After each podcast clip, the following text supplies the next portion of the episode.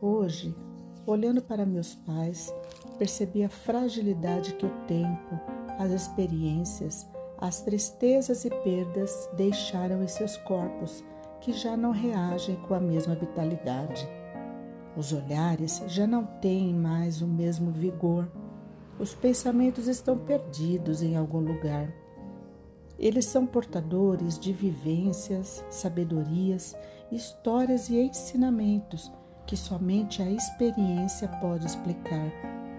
A alegria em ter formado uma linda família ainda é capaz de fazê-los sorrir e sentir orgulho.